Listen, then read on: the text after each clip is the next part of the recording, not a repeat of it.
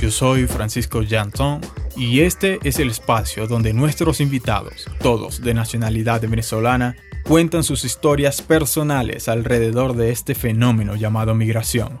Cada protagonista nos brindará detalles de qué lo motivó a dar ese primer paso, con qué barreras se topó en el camino y cómo han conseguido transitar por él hasta llegar a la meta. Y aquellos que aún no lo han hecho, cómo es el proceso diario de intentar hacer realidad sus sueños en un país distinto al que los vio nacer. Creé este espacio con el propósito de inspirar, motivar y exponer esa forma singular y característica propia de los venezolanos de alcanzar lo que se proponen, a conseguir sus motivos y contar con referentes reales con los que puedan sentirse identificados. Siéntanse libres de escuchar atentamente, tomar nota y recuerden la frase de la cineasta francesa Agnès Varda, detrás de cada rostro hay una historia. Sean bienvenidos, pasen y piensen. Esto es Podcast. Eh, bueno, mi nombre es Fernando García, yo soy de, del estado Trujillo, precisamente la ciudad de Valera, y tengo fuera de Chile ya, a ver, 2021, tengo ya voy a cumplir en dos meses seis años de haber salido de Venezuela. ¿Y en qué países viviste, viviste antes? Eh, no, de vivir, vivir como tal, de radicarme solo en Chile. Conozco algunos de Latinoamérica, pero solo Chile fuera de Venezuela, obviamente. ¿Cuántos años tienes tú? Yo tengo 29. ¿Y mm, qué estudiaste en Venezuela?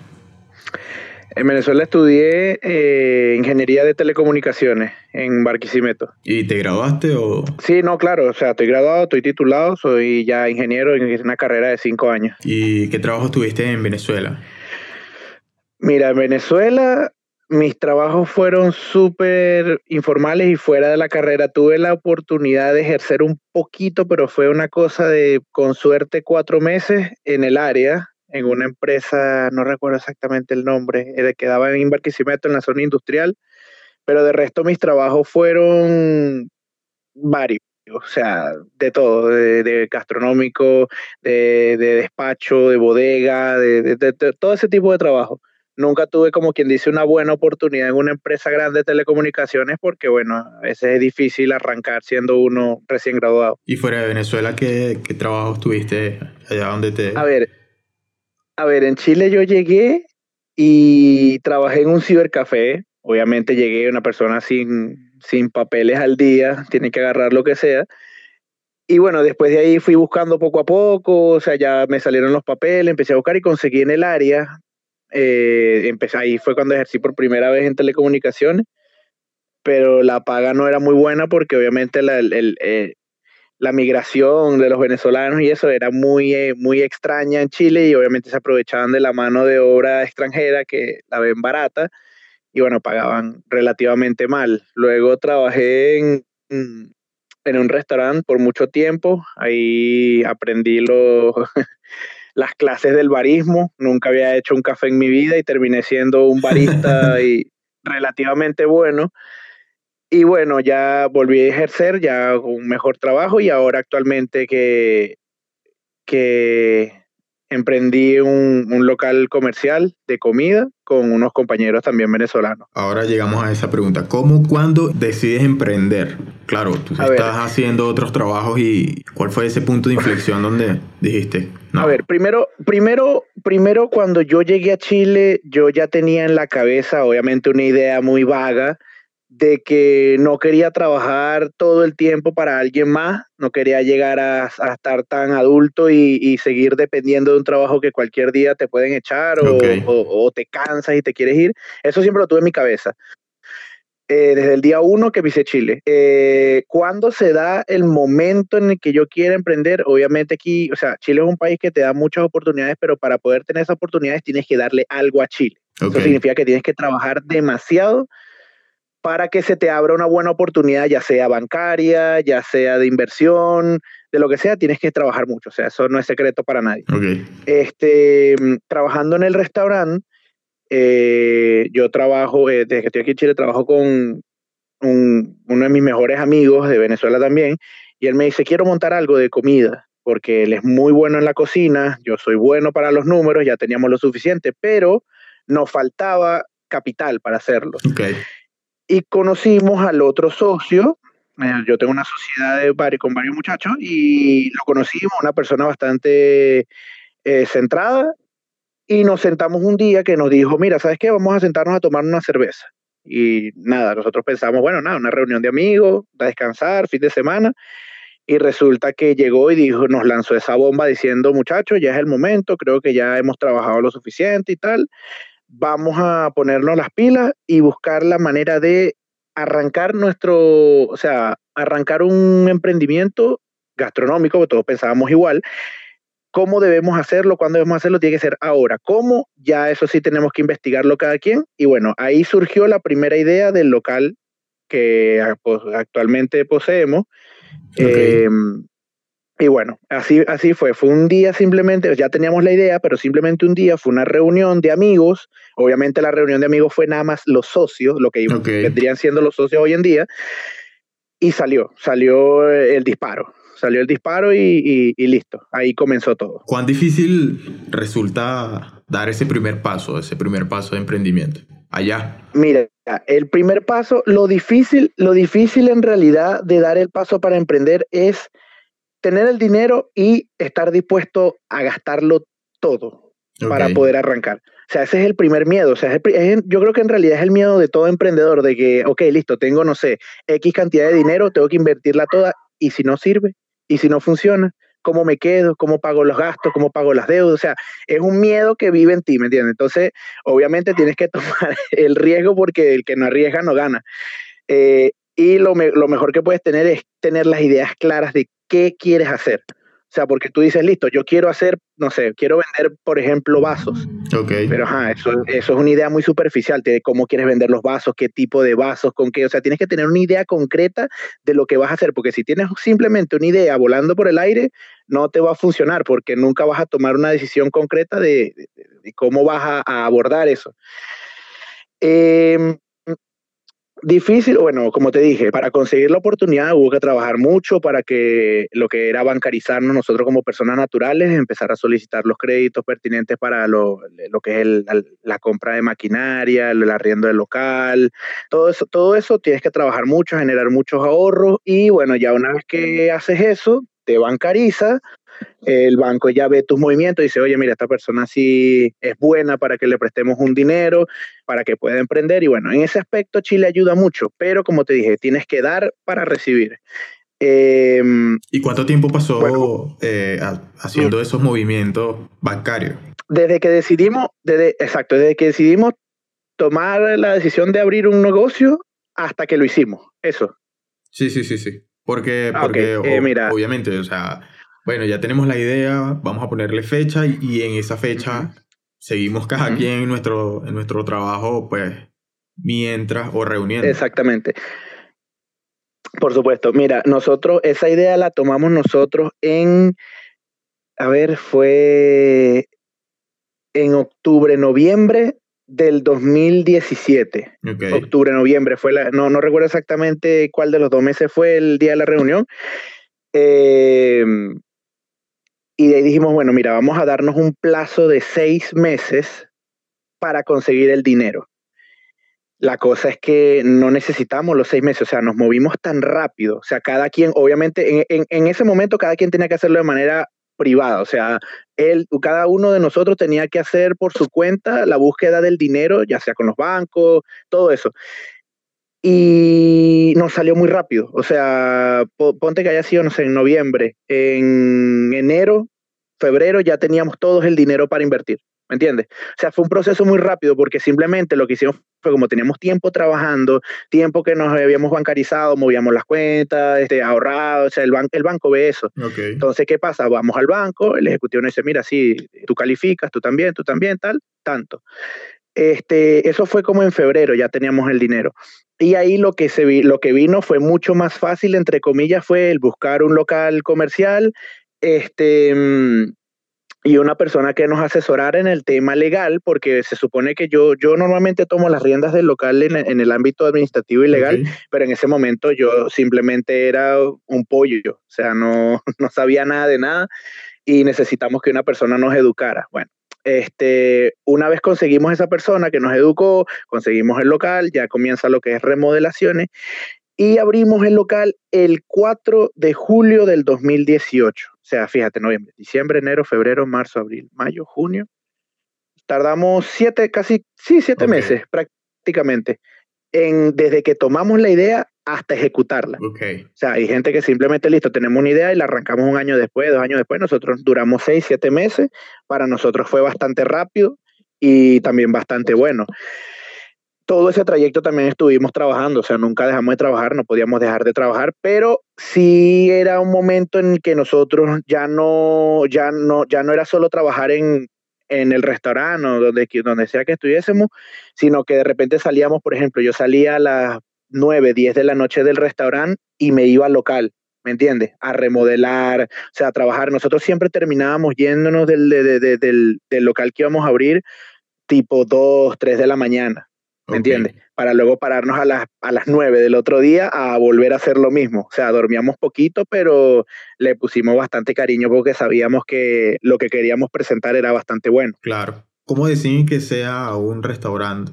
O, por ejemplo, o, obvio, o sea, no sé, por ejemplo, aquí en, en Colombia uno dice, vamos a hacer un, restaurante y en cada esquina hay uno. Pero, ¿cómo vieron ustedes esa, esa proyección allá? Claro. Eh, a ver, en el, en el momento que decidimos el, de la... Es una hamburguesería, un restaurante de hamburguesas gourmet. Primero que nada, la idea de que fuese comida, ya esa idea la teníamos Alexander Sacha, que es mi mejor amigo y yo, la teníamos muy, muy calcada. Que iba a ser hamburguesas, no lo sabíamos. Este, esa idea fue consensuada con Marcos, que es mi otro socio. Nos sentamos y dijimos, tiene que ser de comida. ¿Por qué de comida? Porque la comida es algo que manejamos muy bien, tenemos mucha experiencia, trabajamos en un restaurante por más de cuatro años.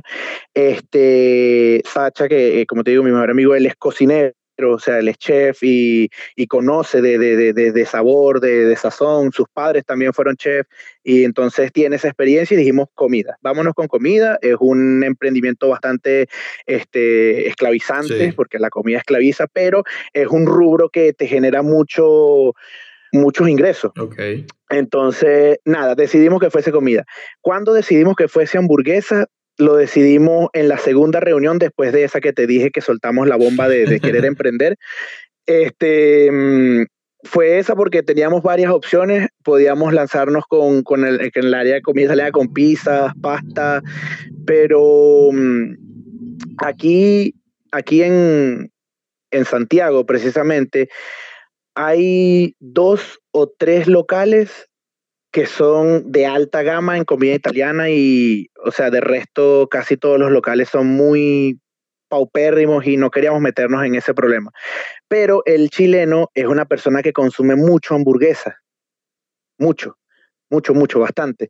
Y dijimos, bueno, no queremos amarrarnos a un solo público porque también pensamos en colocar lo que es hamburguesas venezolanas, que son de esas bastas.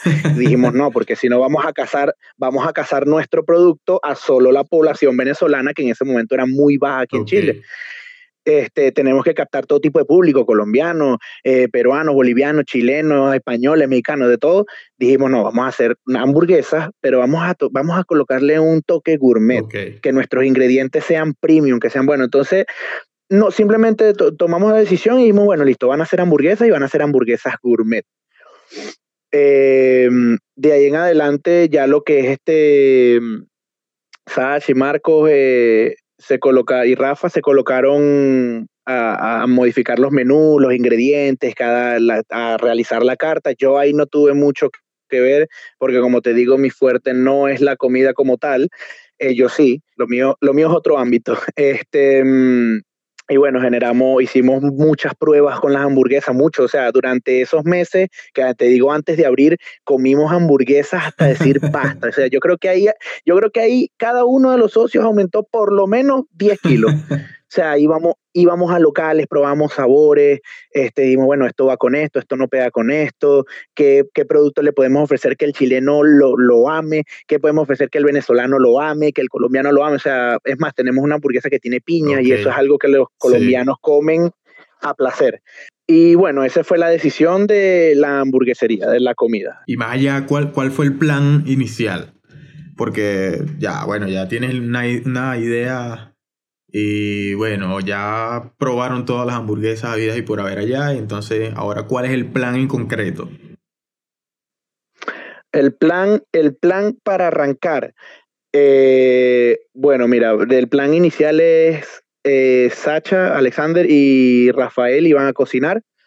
Eh, teníamos ya la carta hecha, la mandamos a hacer eh, troquelada bien bonita, así estilo rústico. Teníamos que buscarle la identidad al local. Ok. Eso, eso fue, eso fue otra reunión. Yo creo que fue la tercera o cuarta.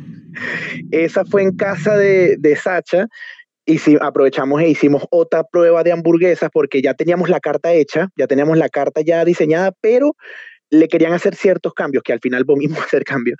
Y ese día dijimos, epa, nosotros aquí muy bonitos haciendo hamburguesas y vamos a vender hamburguesas, pero no tenemos ni nombre del local, no tenemos temática del local, nada. O sea, vamos a la hamburguesería, pues, y ya. Este, y bueno, eh, los muchachos ahí sí fallan porque en realidad el, el de la imaginación prácticamente aquí soy yo. Este, y me decía, no, Fer, pero invéntate una locura tuya, algún nombre, eh, algo, algo bien calidad, porque los muchachos estaban lanzando y que las hamburguesas de la mafia. y, yo, no, no, ¿qué es eso? No, no, no, no. no, porque pasó. em, Marcos, uno de los socios, él es muy bueno para los negocios, pero es una persona, eh, ¿cómo te lo explico? Medio, mm, mm, no sé, como boleta, como, como Tuki, como Tuki, él es medio Tuki, muy, muy buena gente, pero medio Tuki, él lo sabía, él lo admite, ojo, él lo admite. Este, y él decía puros nombres así, yo le decía, no, ni se te ocurra, estás loco, estás demente, no. no. Y bueno, me dice, bueno, pero lanza tú algo. Entonces yo me quedé viendo a los socios, porque todos, menos yo, bueno, tú, me, tú ya me conoces, todos así barbúo, así bravo, así grande y tal, y yo el único sin barba, pero yo lo estaba viendo a ellos. Y dije, bueno, ¿qué, podemos, qué nombre podemos colocarle a nosotros? Somos poco de hombre, barbúo, ordinario. ¿Qué, ¿Qué puede ser ordinario que nos represente? Dijimos, yo pensé así para a lo, a, a lo loco, pues, y mira, un leñador, dije, un leñador, un leñador, un tipo con barba, robusto, ordinario, un hacha, así, ah, el bravo, el, el, y le dije a los muchachos, obviamente el nombre lo coloqué en inglés, se suponía que iba a ser algo bastante gourmet, y le dije, muchachos, ¿qué les parece Lumberjacks? Y me dijeron, ¿qué significa Lumberjack? Y yo, bueno, Lumberjack es leñador. Y me dice, no, pero la hamburguesa es leñador. No, no, no. Entonces ahí llega Marco y me dice, ¿y la parrilla del leñador? Y ahí yo pensé, bueno, Lumberjacks, Lumberjacks Grill. Y yo, mira, pega, pega. ¿Y cuál es, cuál es, cómo puede ser la temática? Todo de madera rústico, o sea, todo rústico. Y ahí fue una cosa de que lo- lo- los muchachos se enamoraron. O sea, es, es Lumberjack, es Lumberjack, es Lumberjack y listo. Y bueno, este, decidimos hacer lo que es las remodelaciones del local, eh, contratamos un carpintero, eh, todo nuestro local, eh, te puedo pasar fotos, este, el- todo el local es de madera, con pales, hicimos, hicimos los menús, que, o sea, los que van a- pegados a la pared con pales reciclados, o sea, espectacular, eso quedó. Quedó genial. Y bueno, para arrancar, que es lo que me preguntaste, eh, decidimos, bueno, muchachos, no podemos, en este momento estamos emprendiendo muy de pinga, excelente, pero no podemos renunciar a nuestros trabajos porque no sabemos cómo va a suceder esto, qué vamos a hacer. Bueno, nada. Rafael y Sasha son los cocineros, Marcos y yo vamos a ser los encargados del local y administradores como tal. Este, hicimos todo el papeleo legal, ahí sí me encargué yo de todo eso, de generar, de crear la sociedad, de, de- de sacar los permisos municipales para poder este, arrancar a vender, porque obviamente no es que tú alquilas algo y empiezas a vender, Sí. no. Este, mm, todo ese trámite burocrático se hizo y dijimos, bueno, mira, ¿cómo vamos a hacer? Aprovechemos, bueno, como somos cuatro, vamos, uno cocina y uno atiende, mientras que los otros dos están trabajando. y cuando los otros dos estén libres, esos dos son los que van a trabajar. No podemos cerrar ningún día. Como libramos los fines de semana, los fines de semana trabajamos todo. Y así hicimos, así hicimos, nos funcionó porque obviamente como todo negocio, este, cuando arrancamos, arrancamos súper lento, o sea, vendíamos, qué sé yo, dos hamburguesas, tres hamburguesas al día, una cosa así. Y nosotros, nosotros con la mente como que, señor, ¿en dónde nos metimos? ¿Dónde me senté?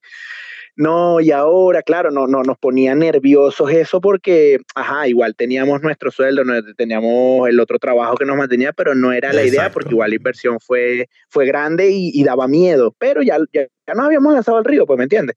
Este, mm, pero bueno, eh, qué bueno, poco a poco se fueron dando las cosas y el local fue creciendo poquito a poco, el producto que tenemos es muy bueno, o sea, de verdad la gente pegó de una vez, sobre todo para el chileno, porque el chileno es un poquito cerrado con su alimentación, o sea, e, es, quisquilloso, aquí, aquí las personas son quisquillosas para comer, este, y le gustó nuestro producto, ya al gustar, ya eso se riega la voz solita. ¿Qué pensamientos en lo personal te venían a la mente cuando fallaba ese plan? Que por ejemplo no, no se lo podías decir a tu, a tu socio, pero tú... ¿Qué pensaba yo si el plan fallaba? Sí, cuando estaba fallando el plan, por ejemplo, cuando estás empezando, obviamente uno ya sabe que esos días son, son fuertes, pero obviamente, sí. luego... Claro, Claro, claro, mira, eh, sí, eh, nosotros estuvimos vendiendo así bajito y que veíamos que no arrancaba el, el tema como hasta casi diciembre del 2018. O sea, fueron julio, julio, agosto, septiembre, octubre, noviembre, diciembre, seis meses. ¿Ok?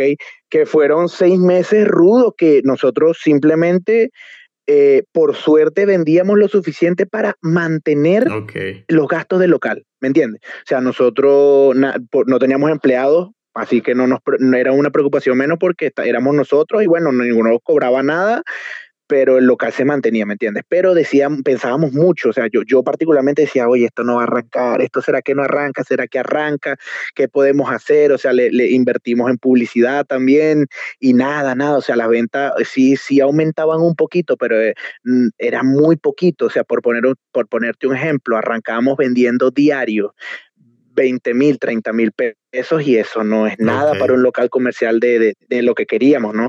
Este, y eso aumentaba mensual 5 mil pesos, 6 mil pesos, 10 mil pesos y, no, no, estaba grave, grave, fatal. Este, y bueno, llega un momento en que yo, yo sí llegué a pensar y decir, muchachos, me salgo. Mejor vendamos el derecho. Eh, no, no, no, no me salgo. No me salgo porque de verdad si hay algo que nos caracteriza a nosotros como socios que somos demasiado fieles.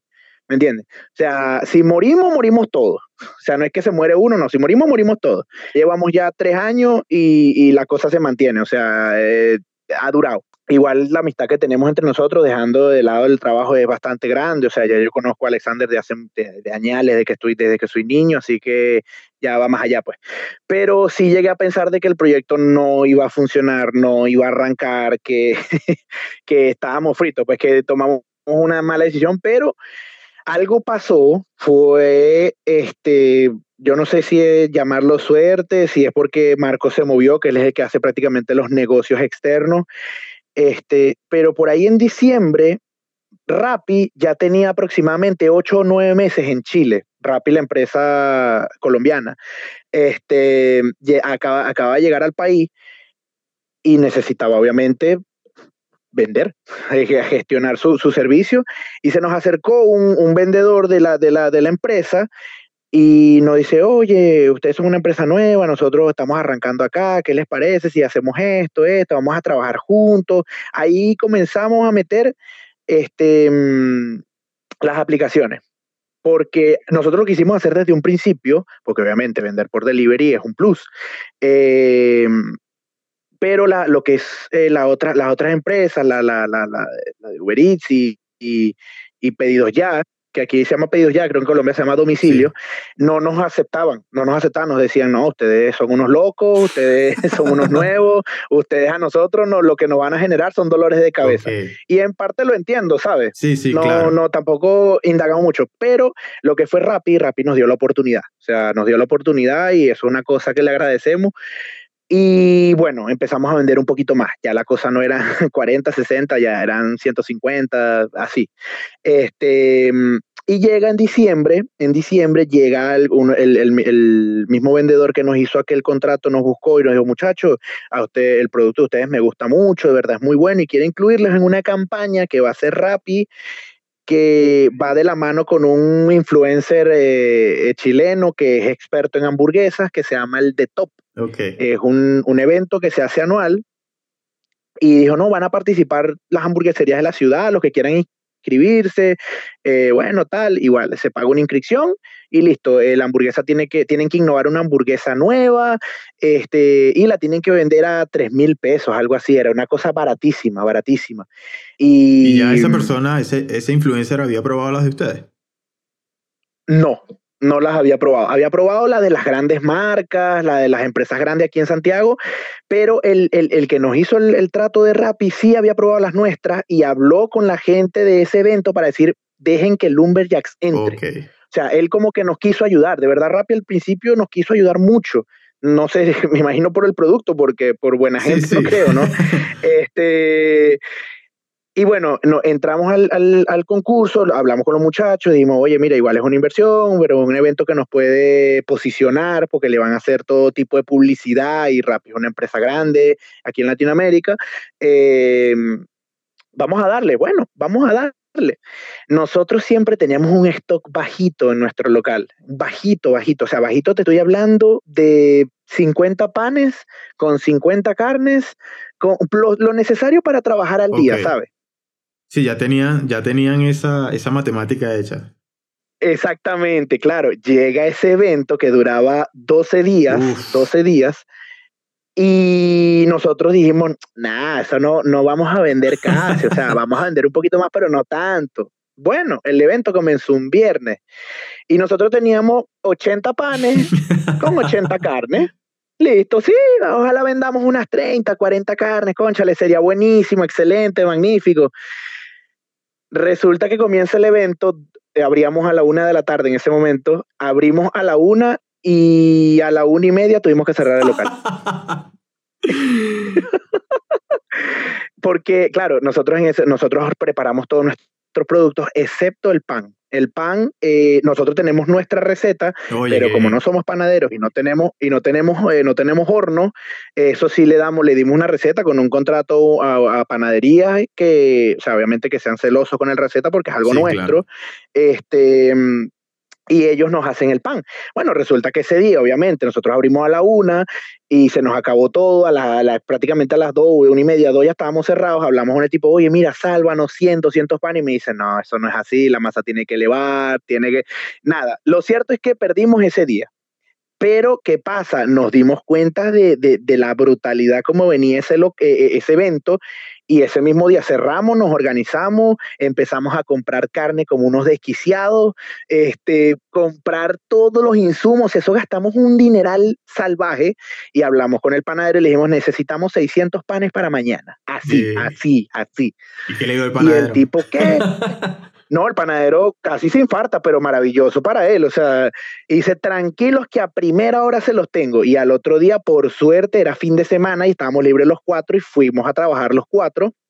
Este, no sé si tú llegaste a ver el primer capítulo de Bob Esponja, cuando él busca trabajo, que están las anchoas esperando para comer y hacen una oleada, destruyen el, el, el, local. Bueno, algo así fue el Lumber, ya porque nuestro local es pequeño, el primero este, la gente estaba afuera como las anchoas y todas locas, abran, abran, queremos comer y nosotros adentro como que, Señor, llévanos, nos van a matar en esta vaina. Bueno, abrimos el local, la gente hacía fila, fila de cuadras, ¿oíste? Para poder entrar al local, de llevar, de, o sea, todo, eh, me acuerdo que Rafael y Sacha estaban morados los dos del estrés, o sea, eso era sacar y sacar burgues, sacar y sacar burgues. Y bueno, más que, más que la entrada de, de ingreso de dinero, que obviamente no fue nada mal, o sea, estuvo muy bien, eh, fue muy bien. No, no, y el, el volumen que hizo eso nos hizo, de verdad nos hizo ganar bastante para poder seguir invirtiendo, fue el alcance que tuvimos, ¿me entiendes? De, de la nada, de Lumber y hacer unos completos extraños, unos completos extraños, los empezaron a conocer en la ciudad sobre todo marcas como Uncle Fletch, que es, es, muy conocida acá, DJ Friday, este, mm, la burguesía, son, em, son bueno, tú no, no, no, no sé si conocerás esa, pero aquí en Chile son muy conocidas. Este, mm, esas grandes empresas nos, nos empezaron a codear con ellas porque según las métricas que daba Rappi, vendíamos la misma cantidad que ellos, siendo nosotros una, una, microempresa, ni siquiera pyme, una microempresa. los novatos, los novatos nos estábamos codeando con empresas gigantescas, ¿me entiendes? Porque el producto era muy bueno, entonces la gente votaba por ese producto. Claramente era un evento que había un ganador. Nosotros no nos preocupamos por ganar porque sabíamos que era muy difícil y quedamos, si mal no recuerdo, en ese evento quedamos de quinto lugar de las casi 80 hamburgueserías que participaron. Qué nivel. O sea, imagínate, imagínate el alcance que tuvimos que, o sea, te digo, eh, Jan, o sea, vendían de vender 20, 25 hamburguesas diarias, pasamos de un día para otro a vender 100, 150 hamburguesas, ah. ¿me entiendes? O sea, fue, una, fue un cambio abismal, que eso fue terminar el evento y contratando a nuestro primer empleado. ¿Qué nivel? Terminando el evento y necesitamos un empleado porque no podemos, o sea, no, no nos da. Este, y que el boca a boca, de verdad, aquí se mueve mucho el boca a boca. Bueno, no sé si en todos lados será así. La gente empezaba, oye, prueba Lumberjack. Oye, conocí una hamburguesería en el de top excelente, Lumberjack no, Lumberjack. Entonces ya yo empezaba a escuchar, yo mismo escuchaba, como vivía en el centro de Santiago, obviamente hay muchos venezolanos por ahí, oye, mira, Lumberjack, que son venezolanos los, que atienden y deben ser venezolanos y la, tada. entonces se movía y yo escuchaba la palabra Lumberjack en las calles. Y esa cosa a mí me daba, chao, me inflaba el pecho horrible, o sea, una vaina que, que yo decía, qué arrecho, o sea, una vaina que es mí, yo, y yo calladísimo, ¿sabes? Yo como que, como que miércoles, es algo mío, ¿sabes? Bueno, de ahí en adelante ya todo fue como una bola de nieve, o sea, poquito rodando, fue creciendo, fue creciendo, fue creciendo, y es lo que, lo que somos hoy en día, o sea, es una hamburguesería que se conoce en la ciudad, este, casi siempre está en, en los primeros lugares de las aplicaciones. Qué brutal. Este, después, después de todo eso, de los eventos que entramos, eh, Uber Eats fue el que nos llamó y nos dijo, oye, ¿quieren participar? Y yo, no. yo, yo como que tengo, no, no, no, no, tampoco así, pero tengo, pero tengo, y prácticamente dije, nada, le tengo agarrado al toro por los cachos, por las bolas. Eh, yo mando. Este, pedidos ya también, o sea, en realidad no, nos acercamos a pedidos ya simplemente por poner una aplicación más, que no la necesitábamos, pero no está tampoco mal tenerla. Eh, y bueno, nada, ya de resto ahí obviamente fuimos soltando, delegando la, la, parte de la cocina, de los encargados, o sea, ya fuimos contratando personal, el local fue arrancando poco a poco, excelente, o sea, pero siempre progresivo. Por suerte, siempre progresivo. Este...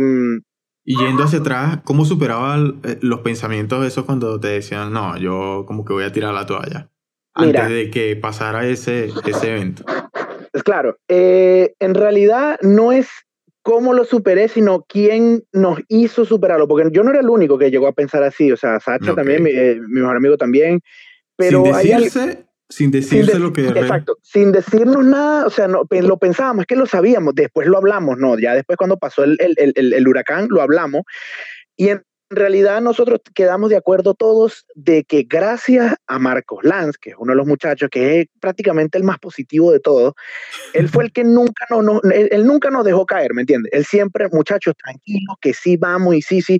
Yo no sé si es que él estaba muerto de miedo por dentro, si es que estaba No me vayan a dejar solo. Exacto, a lo mejor era el que estaba peor de todos nosotros, pero el chamo se mantuvo tan positivo.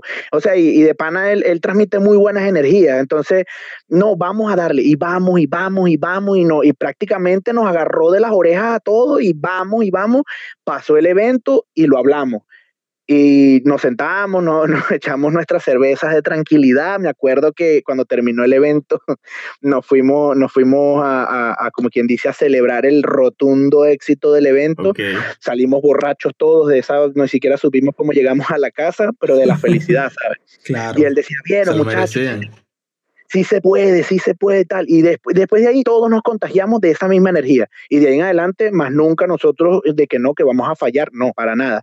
Tal vez resurgió un poquito el, el, el, negativismo, pero un poquito, o sea, mínimo con el tema COVID. O sea, es algo de que obviamente a todo el COVID, a, todos nosotros nos agarró como dice el dicho, con las pantaletas abajo. O sea, es una locura a nivel mundial.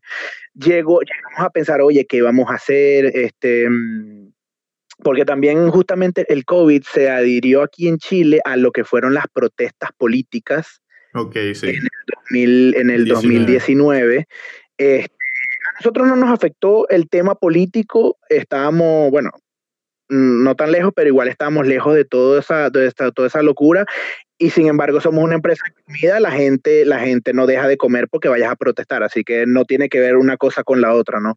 Okay. Este, em, pero justamente se estaban como que terminando las protestas entre comillas y cae el tema del COVID, ahí sí ya es una cosa que se escapó totalmente de nuestras manos, o sea, cuarentena total, cierre de locales, obviamente cerrar una pyme, eh, eh, eh, eh matarlas, es homicidio. Este, mm, y bueno, nada, nosotros nos sentamos los cuatro ya muy seriamente, obviamente positivos, pero conscientes de la realidad, dijimos, ¿qué vamos a hacer? cerramos o trabajamos a media marcha. Obviamente ya no podemos atender a público, solo tiene que ser por delivery, tenemos que impulsar el delivery, no, ya, no, ya no depender solo de las aplicaciones, tenemos que comenzar a nosotros repartir de, con nuestros propios motorizados. Este, y claro, nosotros no teníamos eso porque eso ya es un trabajo extra que nunca lo consideramos porque es que nuestra venta delivery con aplicaciones más la venta local era suficiente, ¿me entiendes? Nunca pensamos en un delivery particular. Eh, y bueno, agarramos y agarramos un poquito el positivismo de nuevo y dijimos, vamos a darle, porque donde cerremos, aquí tenemos que prácticamente despedir a toda esta gente que también tiene bocas que alimentar, o sea, tenemos un chamo que tiene, tiene hijos, o sea, eh, eh, no somos solo nosotros, o sea, ya tenemos gente que depende de, su trabajo y de nosotros para poder seguir viviendo, ¿me entiendes? Y dijimos, no le hagamos eso porque no, no es justo. Vamos a guerrear. Ahora, si morimos, pues vamos a morir con, con, los pantalones puestos, pero con las botas puestas. Y seguimos trabajando. Y seguimos trabajando.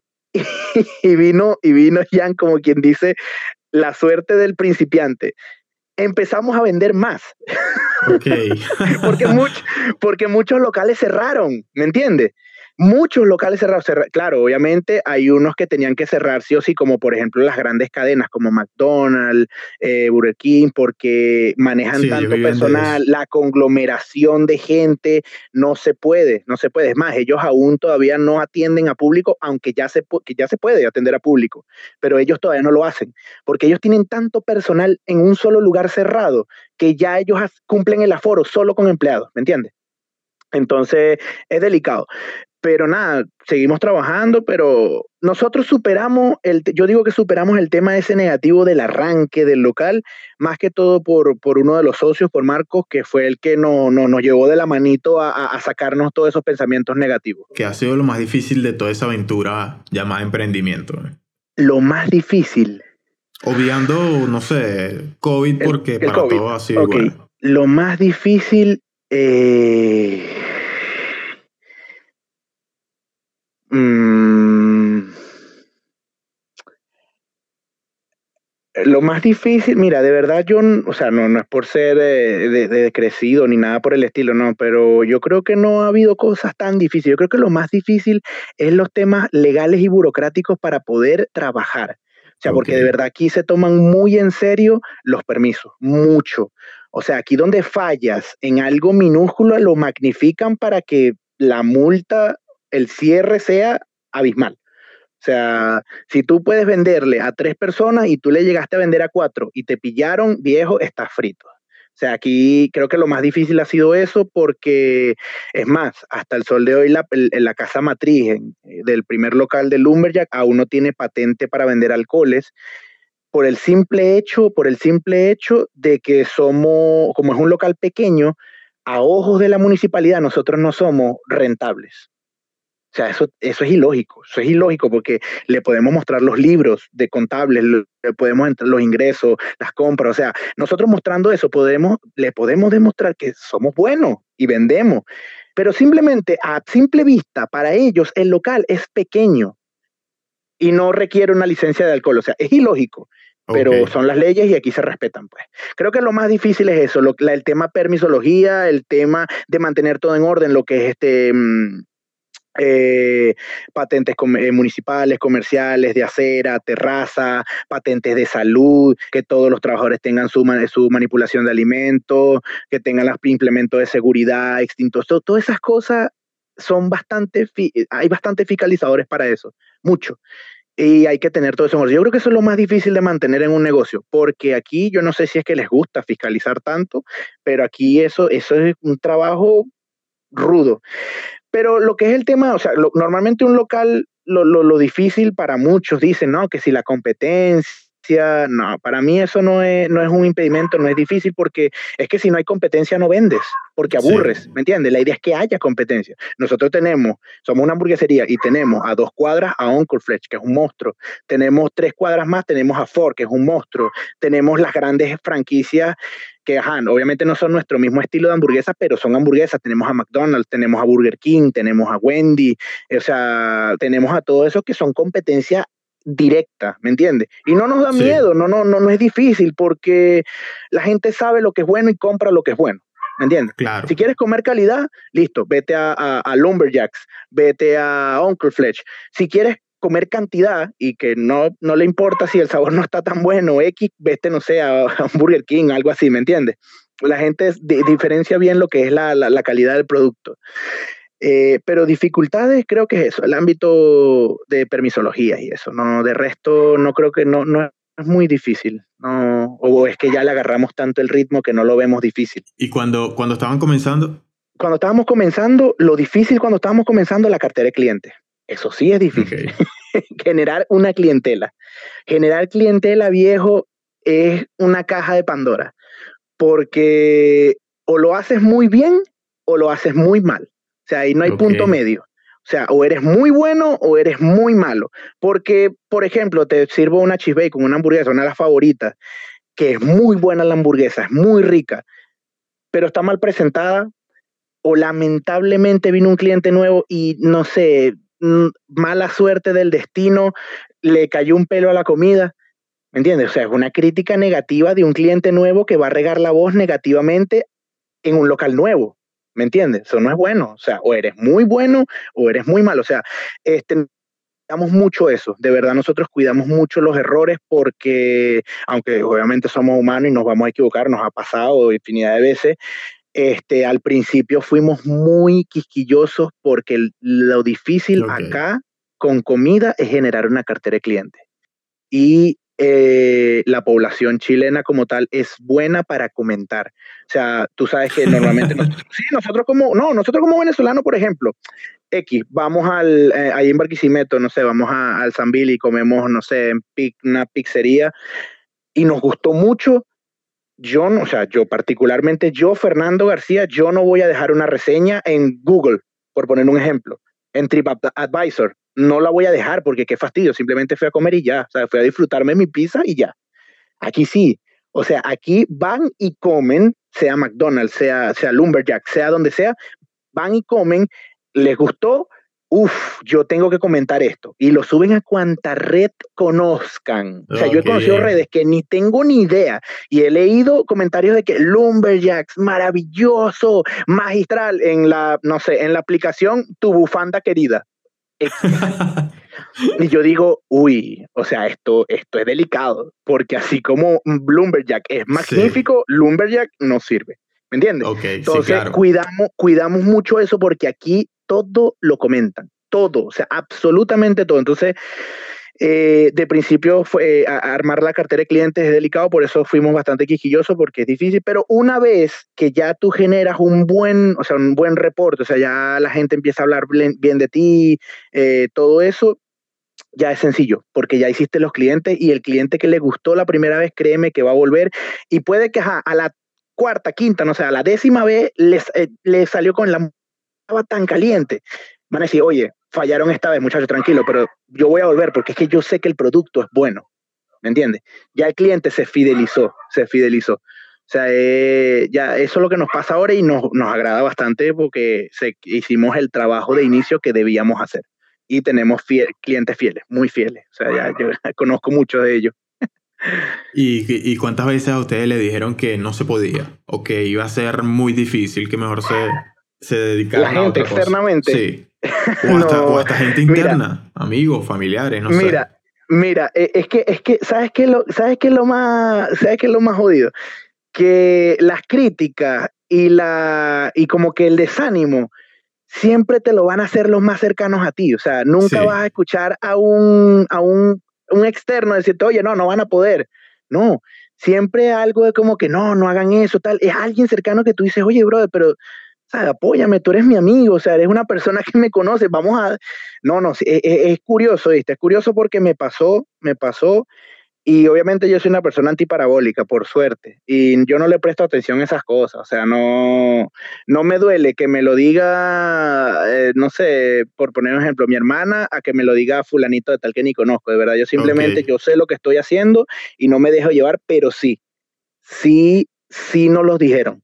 Y sobre todo gente cercana, como que, oye, ¿estás seguro? ¿Y por qué vas a hacer esto? ¿Y por qué lo vas a hacer de esta manera? ¿Me entiendes? Nosotros lo que hicimos fue canalizar esas cosas y dijimos, bueno, siempre, siempre nos escudábamos con el, bueno, vamos a intentarlo. Y si no Sí. funciona, al menos lo intentamos. Y con Exacto. eso, eso, esa era una frase maravillosa, diamante. O sea, era una frase de que con eso te mataba. Porque ya tú no tenías cómo responderme, ¿me entiendes? Ya tú como que, bueno, igual el que, o sea, ellos se quedan como ganadores. Ay, sí, bueno, igual el que van a perder plata son ellos. Sí. Y mira, Lumberjack es un éxito. o sea, bueno, hasta ahora, hasta Esas personas, sí, bueno, que siga así, de verdad. Y, Sí, a- y no, no, ahora, no. ¿qué te dicen? ahora, ahora, o sea, mira, de verdad el cariño sigue siendo el mismo. Son, como te digo, son mis amigos y obviamente cada quien es, eh, papi, aquí esto es un país democrático, todo el mundo tiene derecho Sí. a, a expresarse como quiere. Siguen siendo mis amigos, los quiero mucho y ahora son clientes, ¿me entiendes? Qué bien. y clientes buenos, que eso es lo que me encanta, que ajá, te, bueno, está bien, intentaste de hacerme ver que no iba a funcionar y funcionó, por lo menos ahora me estás apoyando. Me estás apoyando con, te comes una hamburguesita, disfrutas un producto, yo disfruto vendiéndote un producto, ¿me entiendes? Y ya, listo, o sea, fue simplemente algo del pasado y ya. Pero sí sucede, o sea, y eso al principio me pareció súper extraño, porque yo llegaba a la casa y hablaba con mi hermana y decía, oye, Dani, me dijeron esto y me lo dijo tal, no sé qué, y Dani me decía, no le pares bola, no le pares, no le pares que ellos no saben lo que tú estás haciendo. Pero me hacía ruido, me hacía, me hacía ruido porque era de alguien cerca, ¿me entiendes? Era, era, eh, eh, no sé si eso será con todo el mundo, a lo mejor es que en ese momento yo estaba rodeado de gente súper negativa, pero, y también porque yo fui de los primeros aquí en, de cuando el éxodo migratorio venezolano, yo fui de los primeros aquí en Chile, o sea, yo me vine en el, do, yo prácticamente migré en el 2014, llegué aquí en el 2015, pero ya yo estaba migrado desde antes. Este, y aquí, o sea, que yo llegara aquí a Chile y trabajar bastante y de repente Fernando va a emprender en algo, cuando otros, sus emprendimientos era otro tipo de cosas. Por ejemplo, el emprendimiento aquí antes era listo, cómprate una moto y trabaja. O sea, Ok. o cómprate un carro y haz esto. No un emprendimiento de que voy a montar un negocio, o sea, una, una sociedad limitada, una sociedad por acciones, o sea, hacer un nego una empresa como tal, ¿me entiendes? Ya eras un empresario, sí. Exacto, hacer eso no era común aquí, por, sobre todo para los venezolanos. O sea, estoy hablando en el, en el tema de los venezolanos, perdón. Este, era muy raro, era muy raro. Es más, recuerdo el uno de los primeros emprendedores aquí en Santiago de Chile, la gente de Más 58. así, se llamaba, así se llamaba el restaurante Más 58, que es el código de Venezuela. Fue, fueron los primeros venezolanos en abrir un restaurante en, en la ciudad y eso, eh, las chamos la pegaron contra el techo de una manera abismal. ¿Por qué? Porque eran los primeros. Y todos los venezolanos contentos de tener un, comida venezolana, ¿me entiendes? Entonces, claro. de verdad, y ahí fue que la gente empezó a decir, ah, ellos pudieron. Sí se puede, incluyéndome. Entonces, claro, igual a la gente le da miedo porque, como te digo, invertir eh, implica, implica tiempo y implica dinero y no es sencillo, ¿no? Pero claro. yo quería hacerlo. Yo llegué al país con esa, con esa idea y la tenía que ejecutar porque no me iba a quedar quieto hasta ejecutar la idea. claro, era mejor intentarlo que, que, que haber dicho, bueno, que, que, pudo haber sido si sí, lo hubiésemos correcto, correcto, correcto, correcto, correcto. Y si mejora Venezuela, ustedes o tú tienes, tienes pensado en regresar y hacer lo mismo allá o empezar de cero, o ejercer tu profesión? ¿Cómo ves ahora mira, tu profesión?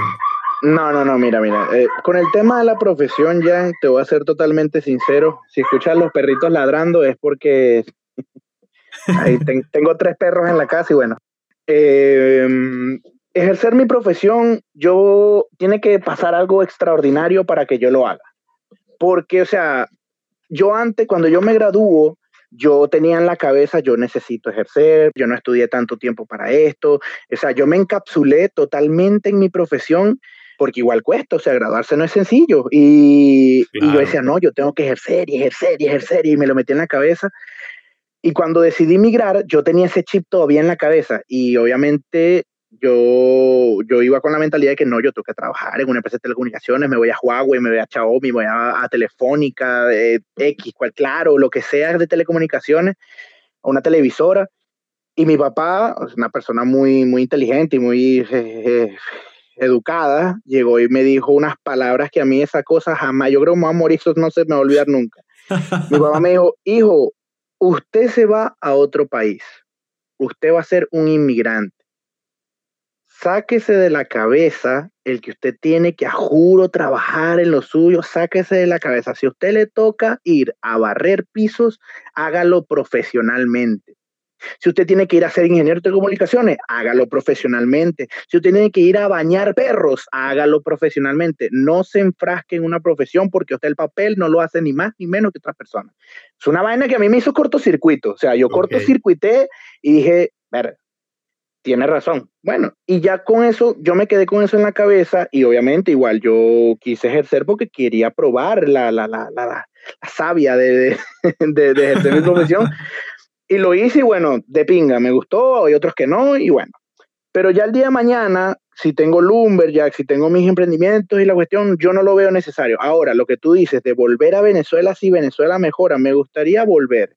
Me gustaría volver, pero como inversionista sea, sea monte, compra de propiedades o, o, montar un lumberjack allá o alguna otra empresa, porque a lo mejor puede existir otro, otro rubro que yo no he experimentado. Pero de llegar a ejercer lo veo difícil, por lo menos en Venezuela, lo veo muy difícil. Este, pero sí me gustaría invertir, o sea, si Venezuela mejora, y obviamente como, como todo, bueno, no sé si todos los venezolanos quieran algún día me gustaría volver, así sea de viejo, este, me gustaría invertir en el país. Porque eh, eso es de uno, viejo. Lo de uno, Venezuela es lo de uno, o sea, no, nada más es tuyo de Venezuela. entonces, entonces sí, sí, algún día, pero como están las cosas, lo veo difícil en, en mediano plazo, ¿viste? O sea, habría, tendría que dar Venezuela un giro de, no, hombre, de 920. ¿Cuál es el ingrediente específico que ustedes le, le ponen a, al emprendimiento que los hace diferente a, a todos los vecinos que tienen alrededor de, de, lo mismo? Azúcar, flores y muchos colores. no, o sea, mira, de verdad nosotros, no, no es secreto, o sea, no es secreto, nosotros de verdad lo, lo que nos hace distinto es que de verdad queremos hacer algo bien. O sea, ya con todo y que tenemos muchas manos que procesan lo mismo, tú dirás, oye, la calidad baja, tal, no, o sea, de verdad, si algo no está bien, no sale. O sea, aunque tengamos un flujo de movimiento muy grande, que tenga yo la cocina repleta de comandas de 30, 40 hamburguesas al mismo tiempo, viejo, si esa hamburguesa está mal, se va para adentro y se vuelve a hacer. Y puede disgustar, o sea, todo, de verdad tiene que salir bien porque eh, así lo decidimos, así lo decidimos y así tiene que ser, o sea, no, no, no, no sé qué más podría decirte, yo creo que es lo que, lo que nos caracteriza, que de verdad el producto, por más que sea, mira, cuando nosotros, cuando nosotros arrancamos, Jan, yo tuve muchas dudas, de, dudas de, de, de, muchas cosas, de lo legal, de, del local, de cosas externas a lo que nosotros íbamos a vender, porque lo único que nosotros, incluyo, no le teníamos miedo era nuestro producto. Okay. Sin haberlo probado, sin haberlo probado, ya yo sabía que mi producto iba a ser bueno, porque yo confié, yo metí manos al fuego, hoguera, yo metí incendio completo las manos por el producto, porque yo sé que tanto Rafael como Sasha son muy buenos cocinando, o sea, son unas máquinas de guerra, o sea, una vaina impresionante. O sea, yo decía, aquí puede estar el local volteado, esta vaina puede estar hecha leña, pero ese producto va a salir mortal. Entonces, eso es lo que a nosotros nos caracteriza, que tenemos demasiada confianza en nuestro producto, demasiada. O sea, una vaina impresionante. Eh, y por eso creo que no, nos hace un poco diferentes a las grandes cadenas, porque obviamente ya cuando tú empiezas a fabricar, cuando tú franquicias y todo eso, ya obviamente no hay un cuidado celoso con los productos y puede que haya muchos fallos y la gente lo note. Nosotros hasta el sol de hoy, hasta el sol de hoy no sufrimos de eso, no sufrimos de eso y estamos contentos por eso. Igual somos una empresa nueva, tenemos tres años, vamos para cuatro años, o sea, pero mantener nuestro producto a una calidad óptima por tres años para nosotros es un orgullo y es lo que nos diferencia con los demás. ¿Y cuál es la importancia, la importancia de asociarse con otros a emprender? Porque uno cuando, cuando quiere hacer algo, pues vamos a mi caso, por ejemplo, mira, tengo esta idea, y llega un pan y me dice, eh, se necesita mucha plata. Entonces, es como que ya te tienes que buscar otras personas que por lo menos no tengan la visión, pero sí tengan el dinero, dándote un ejemplo. Obviamente, uno puede hacer más cosas con un equipo de trabajo que solo, pero en estos casos eh, también se puede hacer eh, de manera sola o es un paso importante asociarse. Mira, en realidad no es indispensable asociarse para emprender, particularmente aquí en Chile. No lo es. Este, la cosa es que sí se vuelve un poquito más difícil si lo vas a hacer solo. Y cuando hablo solo, es solo. Por ejemplo, yo eh, en este momento que quería emprender, yo estaba totalmente solo. O sea, eh, no, ni pareja, ni, ni, nada. O sea, yo, yo era solo contra el mundo, ¿me entiendes? Este, y para yo poder emprender, para yo poder hacer lo que, para yo poder hacer Lumberjack, solo tenía que haber trabajado el doble o el triple, ¿me entiendes? Y, me, y, tenía que, y tenía que haberme multiplicado, tenía que multiplicarme, o sea, que me crecieran tres brazos más, porque de verdad, de verdad la cocina, sobre todo la cocina, exige demasiado, viejo, o sea, exige horrible. Es una cosa que tú, eso es un bebé chiquito y que el bebé te nació con, no sé, con fiebre, es una demencia.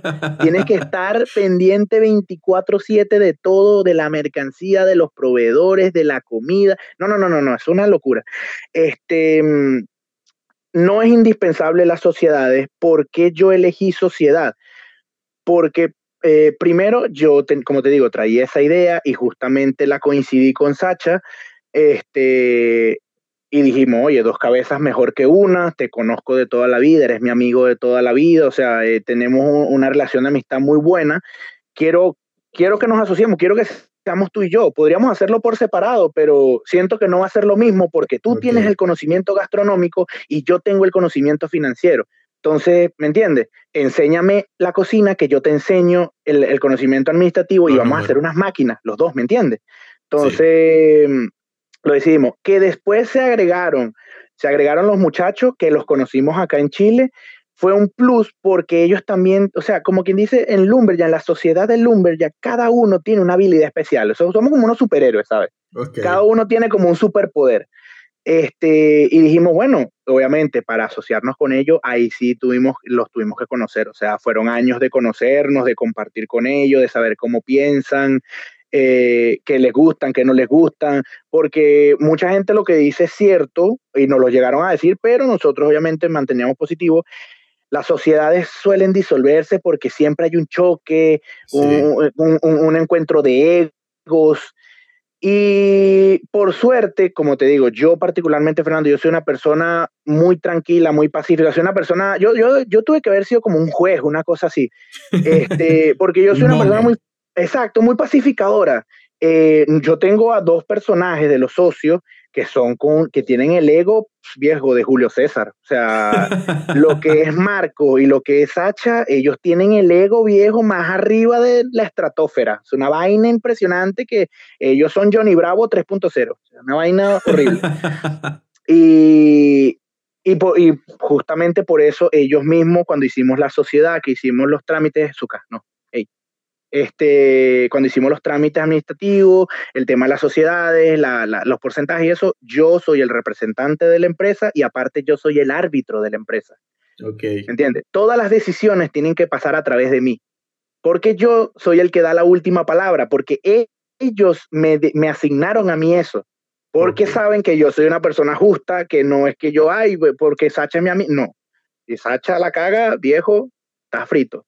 Si aquel hace algo malo, está frito. O sea, yo decido eso porque yo veo bastante bien eso. ¿Me entiendes? Entonces, cada uno tiene una habilidad especial y eso nos gustó. Y por eso decidimos juntarnos todos. Marcos tiene una habilidad abismal con los negocios. El tipo, una labia impresionante. Es una vaina que Sacha y Rafael son unas, como te dije, son unas bestias en la cocina. Y yo manejo el área contable, el área financiera de, de la empresa. Yo me encargo de los números, de las partes, de las de los temas legales, lo que es ya también este, los trabajadores, nóminas, liquidaciones, facturaciones, proveedores, todo ese tipo de cosas las manejo yo. O sea, ese, es mi puesto. ¿Y tú todo eso lo tuviste que aprender allá? Que es un país nuevo, tiene mañas nuevas, no es como Venezuela que, no, todo no, no, iba como, vámonos por aquí, vámonos por aquí y lo logramos. no, no, no, no, no, aquí es bastante... Lo que pasa es que aquí también, ok, es difícil, pero es muy metódico. O sea, tú simplemente tienes que obedecer la ley. Al obedecer la ley, todo se te abre, las puertas se te abren solitas. O sea, tienes que aprender cómo el chileno mueve las cosas y tú moverlas con ellos. Y es todo. O sea, no, no, no tiene ningún, bailar al mismo son. Exactamente, bailar al mismo son. Donde te pelaste y te pillaron, estás frito. Pero, pero por eso mismo, o sea, yo simplemente aprendí mucho también trabajando en el restaurante porque eh, yo creo que el restaurante ese fue el que más experiencia me dio, porque yo comencé como un simple mesero, como un garzón, pero me interesó tanto la cocina porque yo sabía que algún día yo iba a montar eso, me interesé por todas las áreas yo les pedía, oye, enséñenme a hacer esto, enséñenme a hacer bartender, enséñenme a cocinar. yo, hasta lavé platos en ese restaurante, que no era mi labor, pero yo lo hice, yo quería aprender todo. Hasta que llegó un momento que vieron mi esfuerzo y me dijeron, oye, ¿quieres ser administrador del local? Maravilloso las liquidaciones de los trabajadores, las facturaciones, aprendí a cómo tratar con los proveedores, conseguí una cantidad de contactos de proveedores abrupta. O sea, yo llegué a Lumberjack teniendo proveedor de pan, tenía, llegué a Lumberjack teniendo proveedor de, bebidas gaseosas, este, de verduras. Yo llegué con Lumberjack con contactos porque tuve la, la, la experiencia del otro restaurante. Por eso es que se me hizo fácil aprender el tema contable y todo lo que tú estás preguntando. Y aprender otras cosas que no, que no son. Que no, no.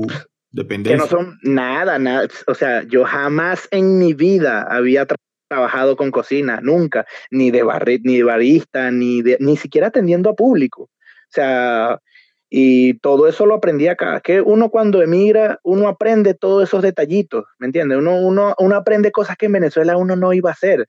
O sea, yo, yo no sé si es que mi mentalidad era así, pero yo en, Venezuela, te digo, yo eh, nunca se me pasó por la cabeza en ser mesero, por poner ejemplo. Nunca se me pasó por la cabeza en hacerle café a la gente. Nunca. había una, había una comodidad. Exacto. Eh, pero claro, tú sales, me fui con las palabras de mi papá en la cabeza y bueno, obviamente la mente se abre y nada, tengo que trabajar y toca, toca hacer. Es más, yo hasta he trabajado aquí en Chile de repartidor de todas las aplicaciones que te nombré anteriormente. Ok. he trabajado de, yo he trabajado muchas cosas aquí, muchas cosas. Y bueno, cada, con cada cosa que tú trabajas, aprendes y todas esas experiencias, por muy minúsculas, por muy tontas que parezcan, sirven. Claro, te suman. Totalmente. Suman y suman como no tienes idea, que tú dices, ay, sí, fuiste repartidor, ¿en qué te sirve eso? Ay, viejo. Me lo vas a decir, me lo vas a, decir a mí como, como, como jefe de un local de comida, cómo repartir, cómo las rutas, o sea, es una cosa que todo sirve, viejo, todo. Sí, claro. Men, ¿qué es el éxito para ti? ¿Qué es el éxito para mí? ¿El éxito en aspecto de vida personal o, de empresa? el que tú quieras. Bueno, de empresa, que la gente se interese en tu producto y que tu, que tu emprendimiento obviamente crezca para bien, que mantengas la calidad de un producto y que simplemente se vuelva un, una empresa gigantesca, una magnate de, de, lo que tú estás haciendo. Eso empresa, de, manera empresarial es el, el, el, norte, ¿no?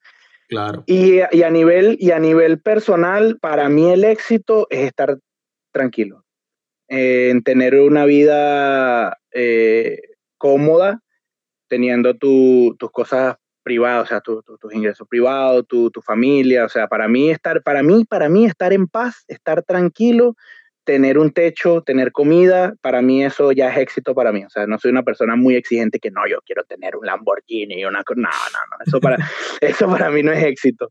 Eh, para mí éxito es llegar a la casa tranquilo, con la mente tranquila, que te reciba tu familia tranquilo, que te pregunten cómo te fue, que, que haya un plato de comida en la mesa, que haya un techo, que me reciba azúcar, que es mi perrito. O sea, para mí eso es el éxito, estar, tener una vida en paz que tu conciencia esté tranquila y que sepas que lo que estás haciendo en, tu trabajo y fuera en la calle está bien, pues. O sea, para mí, soy una persona súper sencilla, en realidad.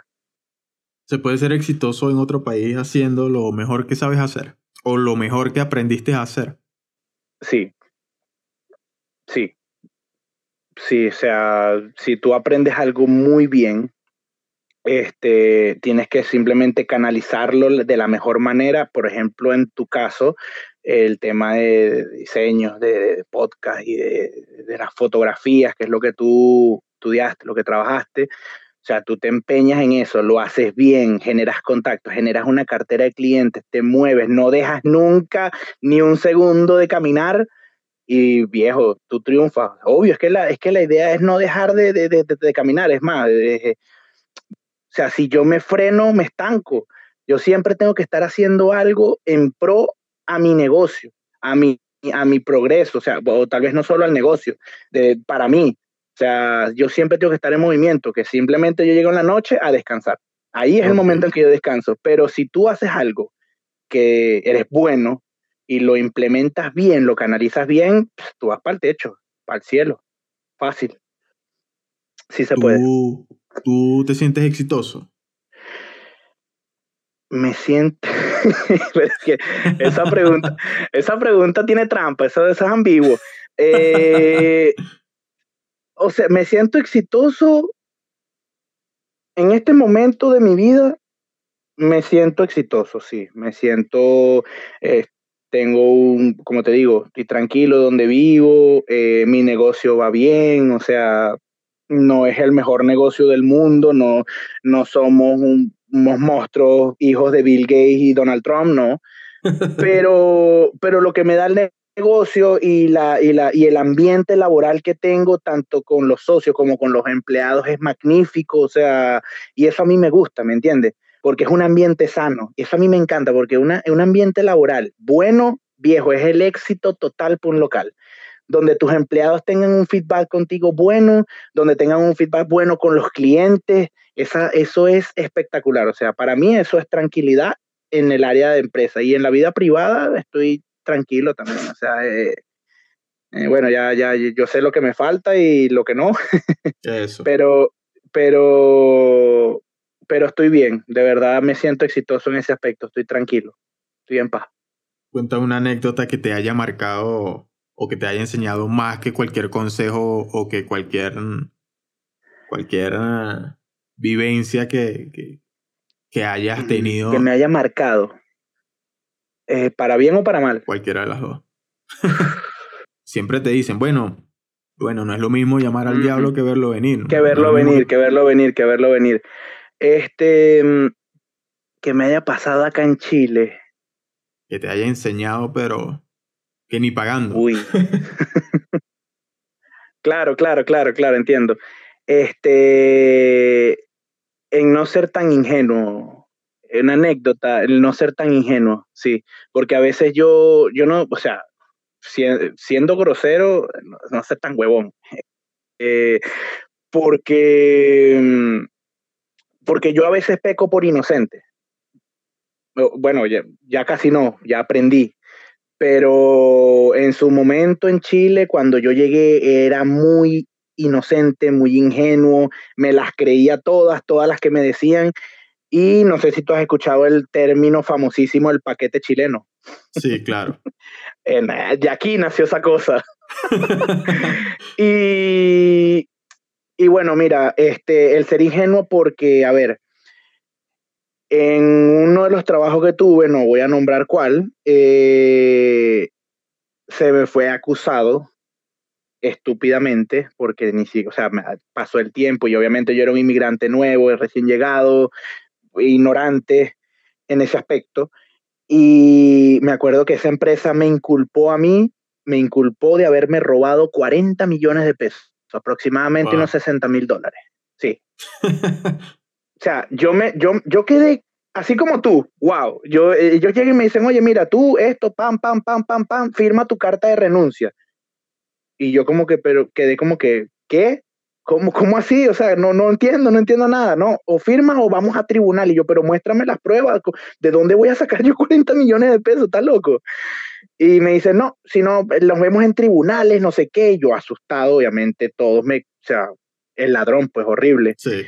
Nada, yo me fui, el, después, tiempo después, hablé con un abogado y le dije, oye, mira, pasó esto, y me dice, pero es que tú, ¿cómo vas a comer finta así? Me dijo, o sea, no, no, no, no hubiese firmado nada, tú tienes una protección de empleado, o sea, que era para, para, ¿por qué te estoy hablando de esto? Porque yo tenía tanto tiempo trabajando que me corresponde, si me querían votar, porque a lo mejor mi, mi, mi salario era muy alto y ya a ellos no les funcionaba tenerme ahí, si me votaban tenían que pagarme un dineral estúpido. O sea, era un dineral que podía montarte un lumberjack yo solo. Así, así te la digo, así te la digo. Y claro, buscaron la manera de que yo renunciara para no pagarme nada, ¿me entiendes? Ok. Yo caí de ingenuo, obviamente perdí tantos años de mi vida trabajando porque no recibí ni un duro y quedé en la calle prácticamente, o sea, tuve, me, me endeudé horrible, tuve que vender cosas, o sea, yo tuve una etapa medio negra aquí en Chile, que, sea, no todos saben eso. Claro este, gracias a ese, a ese trabajo que me, me quitó prácticamente todo. o sea, y mm, eso me enseñó a que yo no puedo ser tan ingenuo a la hora de tratar con personas externas a mí, porque aquí suele pasar mucho eso, aquí la estafa está a flor de piel, o sea, aquí si te pueden estafar lo van a hacer. Este, y eso me enseñó a que debo ser un poquito más desconfiado cuando te pintan arcoíris, por lo menos acá. O sea, si te pintan el arcoíris, de pinga, píntalo, pero yo quiero investigar por qué. Yo quiero saber por qué lo estás pintando, porque de verdad eso que me pasó fue algo muy feo que ya no me va a volver a pasar, pero fue muy feo y de pana yo no se lo, yo no se lo, no, no se lo deseo a nadie. O sea, a ningún compatriota ni a nadie que sea honesto porque yo me considero una persona muy honesta y, de verdad no se lo deseo a nadie, a nadie. Sí, que, que, hay muchas historias que, bueno, los que no te conocen o algo digan, no, Fer ya tuvo suerte, quién sabe qué haría, que ya tiene un negocio, y, eso lo hablaba con un amigo, él me dice, para que después digan que eso es suerte, y eso es un trabajo de día a día y, que pasan cosas que uno no las cuenta, pero Correcto. te forjan tal cual como tú lo estás diciendo, o sea, no lo pudiste explicar mejor. Son cosas que, bueno, pasan y es más, le han pasado a muchos venezolanos acá, ¿viste? El tema de, de, de, de, de que los han, entre comillas, jodido con un paquete. Eh, nosotros íbamos a entrar a un, a un negocio para abrir un tercer local que resultó que menos mal no terminamos de entrar nunca, porque si no entramos por, por, porque no sé, no le pusimos empeño y por suerte no entramos. Resulta que fue un tema que estafaron a una cantidad de venezolanos que habían, eh, hicieron lo que nosotros hicimos con Lumberjack. Habían apostado todo, habían apostado todo a ese local que iban a abrir y resulta que era una estafa, una estafa colectiva. Y fue fuerte, o sea, de verdad, yo vi, yo vi familias porque obviamente yo estaba en ese proyecto metido investigando y yo hablé con esa gente, y fue fuerte porque está bien, vamos a poner un ejemplo que a mí me hubiese ido mal, listo, que quebré yo, Fernando, y ya, yo buscaba cómo resolver, pero ahí habían familia, ahí habían familia, mamá, papá, dos, tres niños, ¿me entiendes? Mamá, papá, dos, tres niños y la abuela, que quedaron en cero, viejo, en cero. O sea, y ahí es más difícil porque cuando tú tienes a un niño, ya la cosa cambia drásticamente. O sea, ok, tú, por ti, tú te puedes morir si te da la gana, pero tú tienes una persona a tu cargo, tú tienes, tú tienes niños y, ya es delicado. Entonces, eso, eso es algo de que a mí me hizo, cuando me pasó a mí, me hizo reflexionar mucho porque llegué, como te digo, llegué a tocar fondo, fondo, yo en ese momento ya vivía solo, ya no estaba con mi hermana, este, y aunque me ofreció ayuda, aunque ella se ofreció a ayudarme, yo no lo acepté, porque yo me adjudiqué, no sé si es la cosa será, llámalo como quiera, machismo, orgullo, lo que te dé la gana, pero yo quería salir de ese hueco yo porque me dio rabia que me hubiesen jodido de esa manera, ¿me entiendes?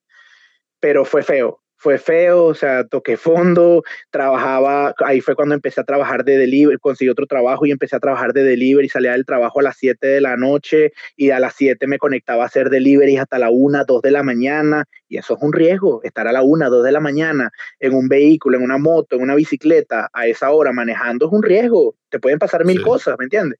Y son cosas que la gente a veces no lo ve porque hoy en día dicen, ay, fui Fernando, como, como, como, tú mismo lo dijiste, ah, sí, Fernando Lumber, ya eso fue, algo hizo, el toque de suerte, ¿qué tal? Verga. Yo me acostaba a las 3, 4 de la mañana, viejo. Sí, sí, eso no lo ve nadie porque a esa hora ya están durmiendo. exactamente, o sea, esas son cosas que no ven, pero, bueno, está bien, uno simplemente a veces, a veces uno mismo habla dentro de la ignorancia y está bien, la ignorancia es, atrevida y, y, nada, pero uno no puede jugar a las personas por eso. Este, pero sí, la anécdota que tú me dices, el tema ese de ese, de ese local, eh, fue feo, fue feo, me dejó tocado y creo que ahí me hizo cambiar bastante el tema de la ingenuidad, o sea, no, no ser tan, tan inocente en ese aspecto. Eh, eso me, me, me, marcó un poquito, pero nada de que me iba a trastornar, no, simplemente tenía que aprender y ya. un, un consejo para aquellas personas que quieren salir del país o quieren probar suerte en otra, en otra localidad. En otro lugar. Y que, que quieran explotar sus talentos.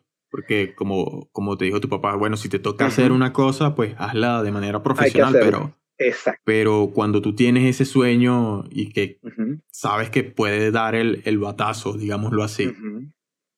A ver, do, para mí, dos cosas son importantes para emigrar. Y con ese sueño que tú dices. Uno, emigrar responsable. Eso es, eso es, chamo, es imprescindible. Es imprescindible. Yo entiendo a la gente que a veces sale por, por desespero y hace las cosas diferentes. Yo a veces los entiendo, tienen familia, están ahogados, yo los puedo llegar a entender. Pero no hay nada como hacer las cosas legalmente, porque donde tú haces las cosas bien, a ti se te abre cualquier cantidad de puertas que tú ni pensabas que se te iban a abrir. O sea, la migración legal, la migración responsable es fundamental. Y segundo, paciencia. o, sea, o, sea, es una cosa, ya, ya es absurdo, paciencia a borbotones. Este, porque, ¿qué pasa? La ansiedad mata. O sea, la ansiedad de querer ejercer, la, ansiedad de querer tener algo tuyo, la ansiedad, la ansiedad te hace, te lo digo yo que soy una persona prácticamente ansiosa, yo no tengo uñas porque sufro de ansiedades, pero no por, no por temas de laborales, no, simplemente soy una persona ansiosa.